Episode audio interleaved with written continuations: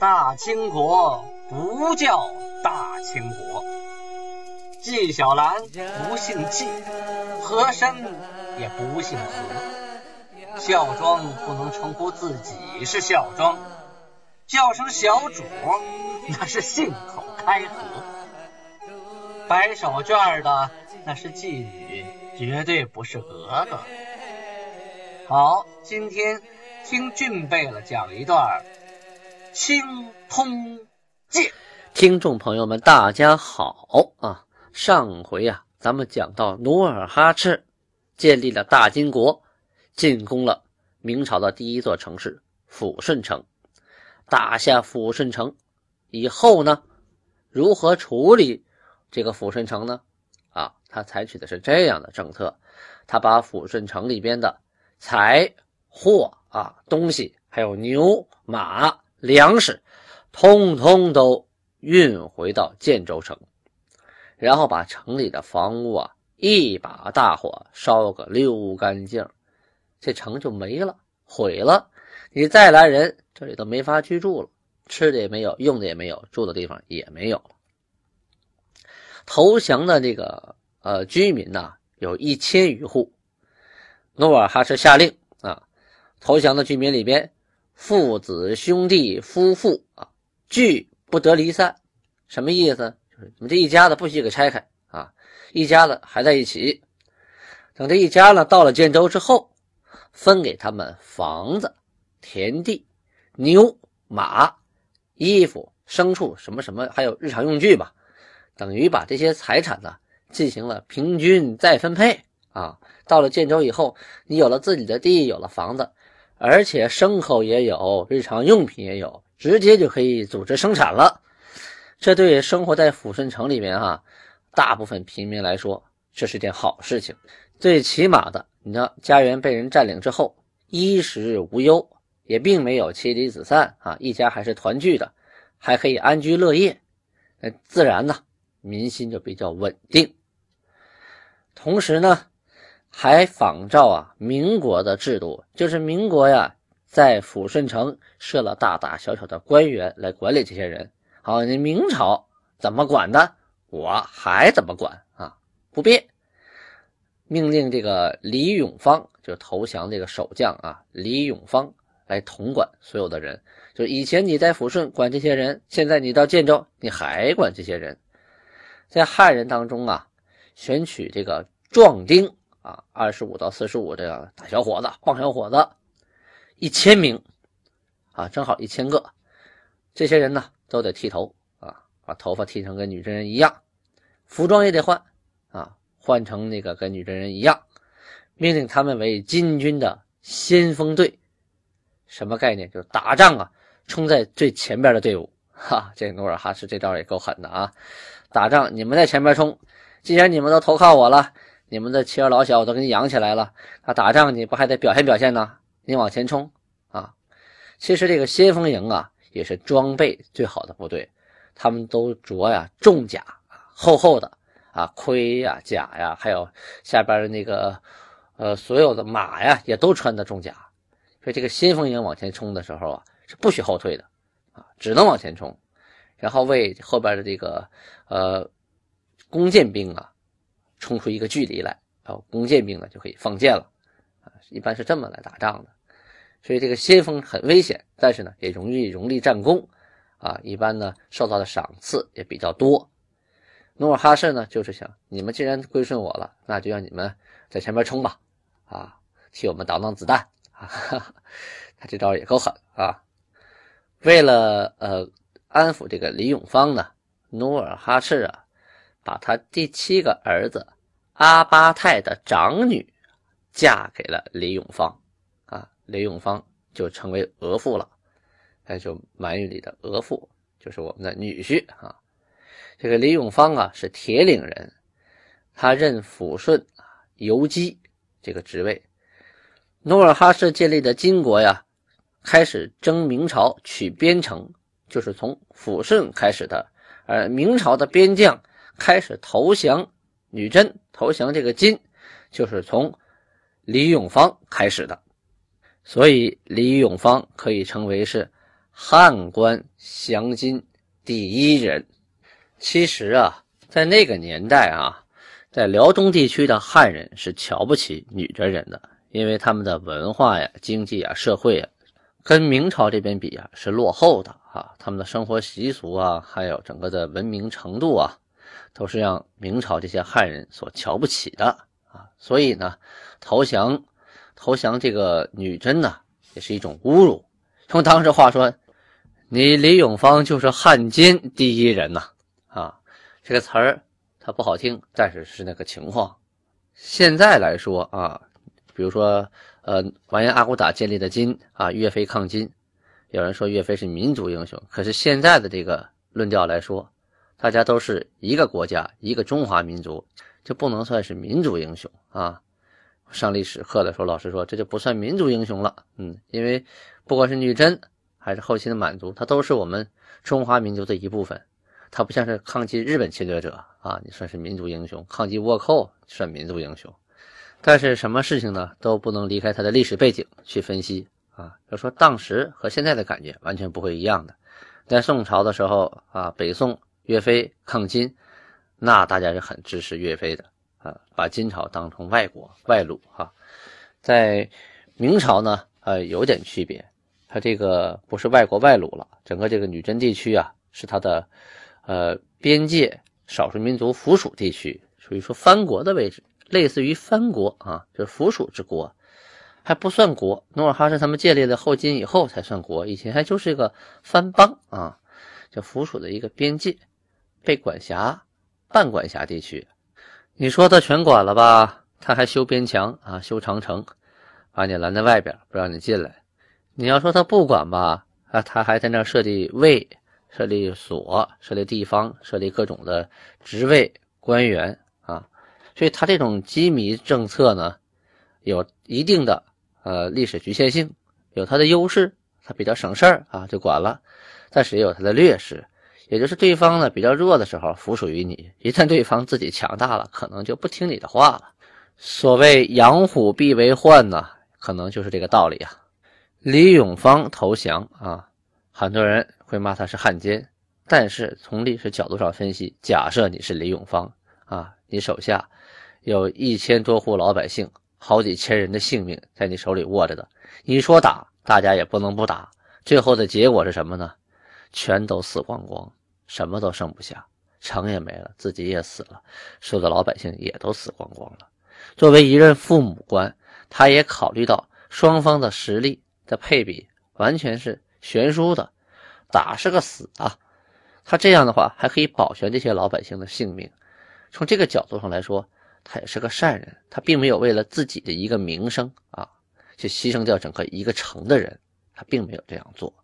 后期呢，我们还会介绍李永芳啊，他在后来呢为后金啊建立了很多功勋，在后期呢也犯过错误啊，也挨过努尔哈赤的惩罚啊。后边我们都会讲到，咱们慢慢听。话分两头，咱们再说说明朝这边啊。努尔哈赤当时打下抚顺之后，不是派几个人带着戚大恨回到明朝吗？其中啊。有一个汉人叫张如深，这个张如深呢，他不是一般的名人啊。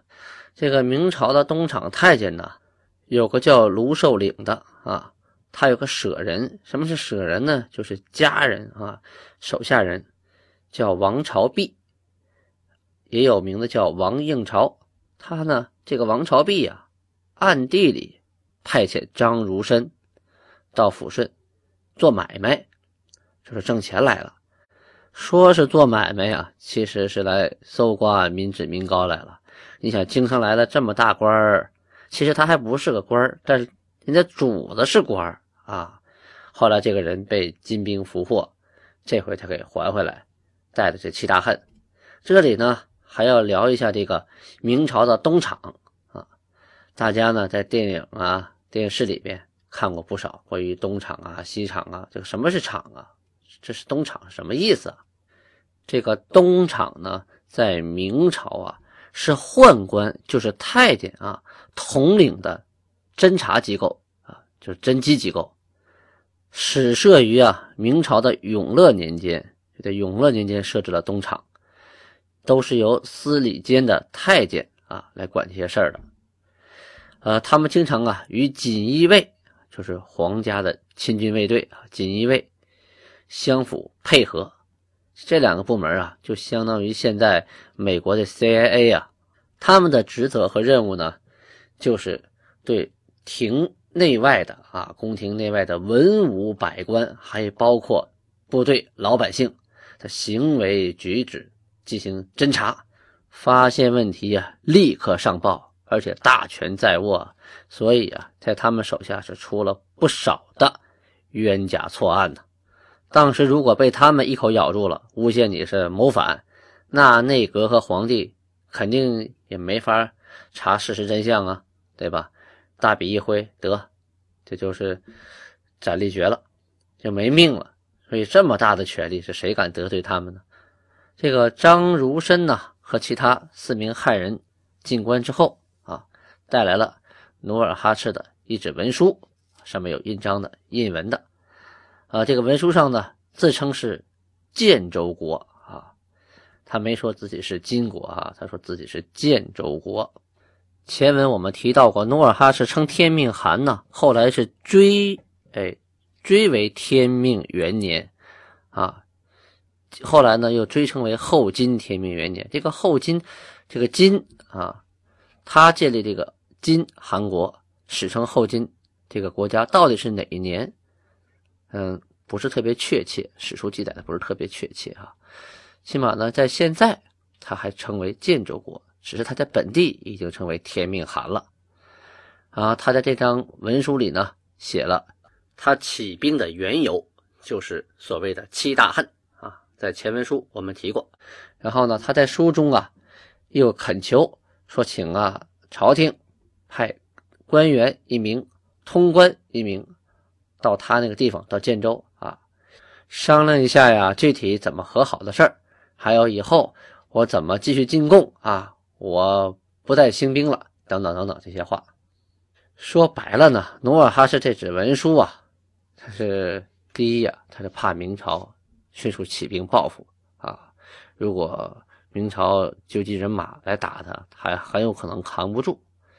第二呢，也是向明朝解释我为什么打抚顺呢？一二三四五六七啊，列了七条原因，我实在是忍无可忍了，这才出兵。攻打抚顺城啊！我的气呢，通过这件事啊，基本已经消了啊。这事儿咱们就到此为止吧，以后该怎么着还怎么着。努尔哈赤这么说呀，还有一层意思，就是他料定啊，明朝不会善罢甘休啊，肯定得派兵打他。他送来这纸文书呢，也是为自己争取时间啊，告诉人家我不想再战了。你放心吧，其实呢，这就是缓兵之计。明朝啊，早已看破了。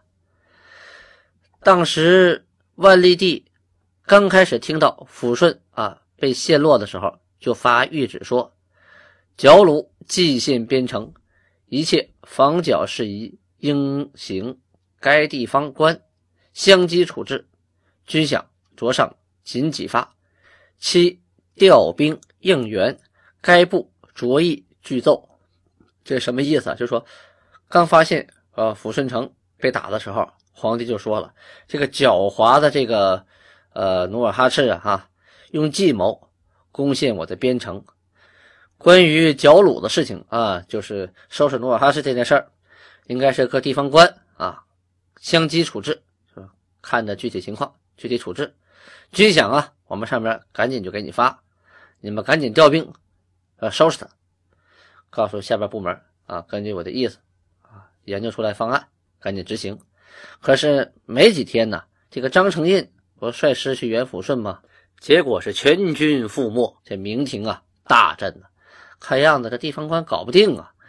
于是呢，万历帝就赋予兵部，就下了第二道啊圣旨给兵部，同时呢，呃，也是告诉。各个沿边的将士啊，还有官员们，这个要准备啊长期的攻守的战略。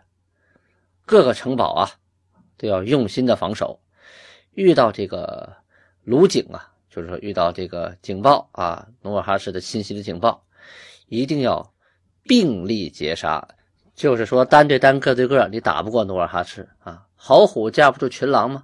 我们各个城堡联合起来去打他，这才有胜算。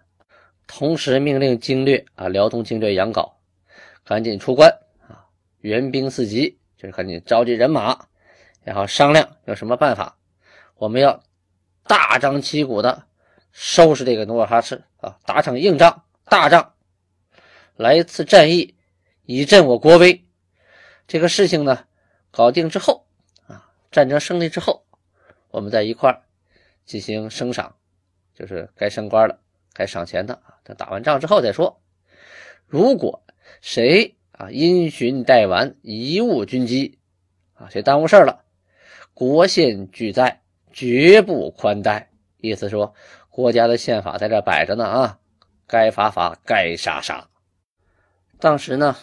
明朝山海关主事啊，邹之义为了围剿建州这个事儿啊，就向皇帝奏曰说：“努尔哈赤啊，他是女真的一个部落，他呀跟他的弟弟舒尔哈齐占据了尼古塔哈拉塞之地，就是今天新宾这个地方啊。这个地方很富饶，而且这个人呢，呃，足智多谋，很狡猾啊。他这个女真部落呀，那边还有蒙古补路宰塞。”呃，他们都有不少兵，绵延呐四千余里，就说这女真部落呀，方圆有四千余里呀。万一他们在勾结西北啊，一块的往前这么一打，整个辽东地区可就不再是我们家的了。我建议啊，咱们赶紧呐增补将领，然后呢发饷增兵，大兵啊分为三部，各以大将统帅。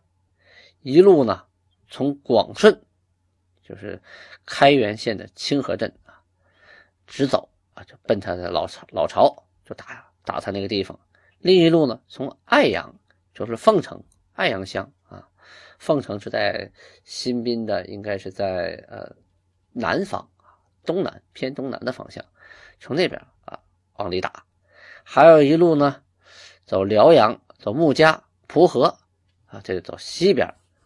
从沈阳的西边这边走啊，或者是呢，就走义路，就铁岭县南台的义路村，就绕到铁岭那边，从他的那个西北方向啊，往里头进攻，把他给拦在这个呃新兵里边，避免他跑出来。这三路大兵，围剿他，应该没有问题。可当时呢，辽东啊，又缺兵，是又缺钱。兵部尚书啊，薛三才就上奏说呀，请调登州，在哪儿呢？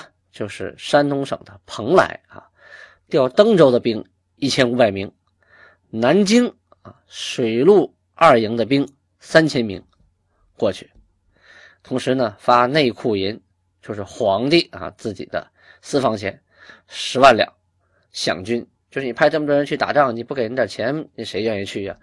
拿十万两出来，然后这两边的兵都愿意过去。同时啊，明朝的这个档案里还记载啊，巡护科给事中关英镇啊奏报说，所发内库啊十万两，内九万五千两，或黑如漆，或翠如土啊。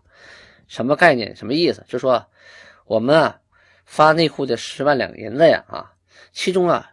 有五万九千两啊，要么黑如漆，要么脆如土，盖为不用朽度之象。就这银子呀，放了时间太长了，发黑了啊！而且啊，一碰啊就坏，它不能当银子花了，腐朽了，像被虫子咬过似的。这个当今呢，这个边边塞之事啊，特别紧急，我们要发钱的地方特别多，只有钱到了，这个仗才能打赢。我们得化无用为有用。咱们朝廷里呀有一项金花银啊，这金花银是什么东西呢？是过去啊，在明朝的时候啊，有这么一个方式方法。像有些地方啊，它不种粮啊，但是也得交粮，那怎么办呢？他就是用这个折粮银的方式，是在正统元年的时候可以实行的。